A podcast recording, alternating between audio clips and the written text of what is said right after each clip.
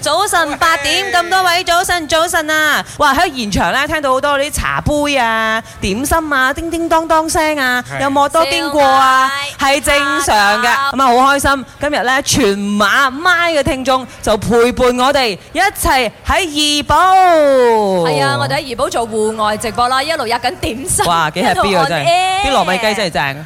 係咁，你話到今日我哋嘅呢個話題咧，即係怡寶有啲乜嘢咁 proud，有啲咩咁出名咧？我自己覺得一樣嘢咧，就喺怡寶咧，你嘅生活方式。哈哈，即係你睇到怡保人嘅駕駛態度啦，佢哋嘅呢一好個悠為閒人嘅處事啦，同埋咧佢哋對美食嘅呢個堅持，你要睇到好多個檔口咧係冇外露喺度㗎，所以煮嘢嘅人咧，如果佢哋下一代唔接手嘅話，啲公公婆婆咧仲係白晒頭髮咧喺度做緊嘅，哦係，所以佢就保持到嗰個美食嗰古早個味啊原汁原味。係我啊感覺哦上怡保人對美食真係好堅持好嘅。講究啊，堅持㗎係講究啊啊！係啊咁我自己覺得咧，怡寶嘅朋友咧係特別有人情味嘅，哈哈哈啊呢度嘅人好温暖嘅。係哈哈啊，哈即係好多嘢佢哋會特別嘅誒關心你啊！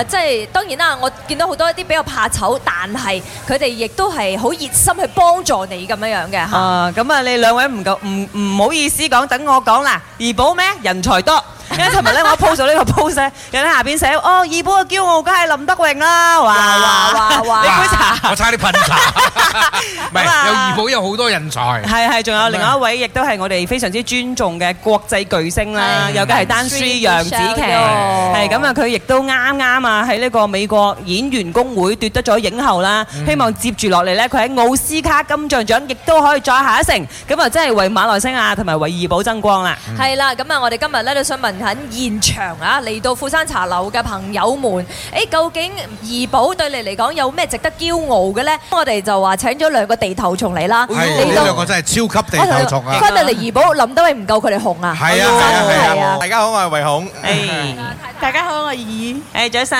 係啊，即係我哋身為一個怡保人啦，即係要講翻怡保應該就唔難嘅。係你覺得怡保啦，即係除咗啲芽菜雞啊、啲山窿啊、啲靚景啊、靚人啊，仲有乜嘢你覺得好係值覺得得好驕傲啊 proud 嘅咧？咁我首先梗係要。惠孔啦，係咪？嗯啊唔係唔係唔係，首先都係要講下呢一點嘅，靚女多啦哎，呀，最靚係邊個咧？你覺得怡保？哇，梗係我老婆啦，呢個仲想問 嘅咩？花貴榴蓮 啊！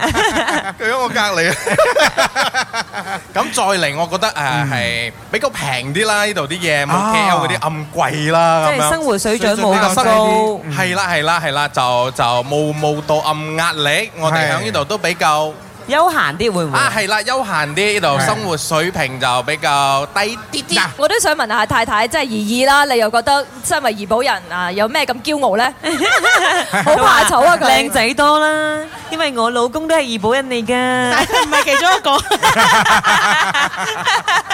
好真係啊佢。咁你覺得怡保最值得你驕傲嘅係乜嘢？屋價平咯。屋價哦屋平，價 呢個真係呢事個實。係啊，林生買咗十棟八棟啊！哇！ 係棟係棟啊，唔係間你節目，一間都買唔起，但係。好冇？啊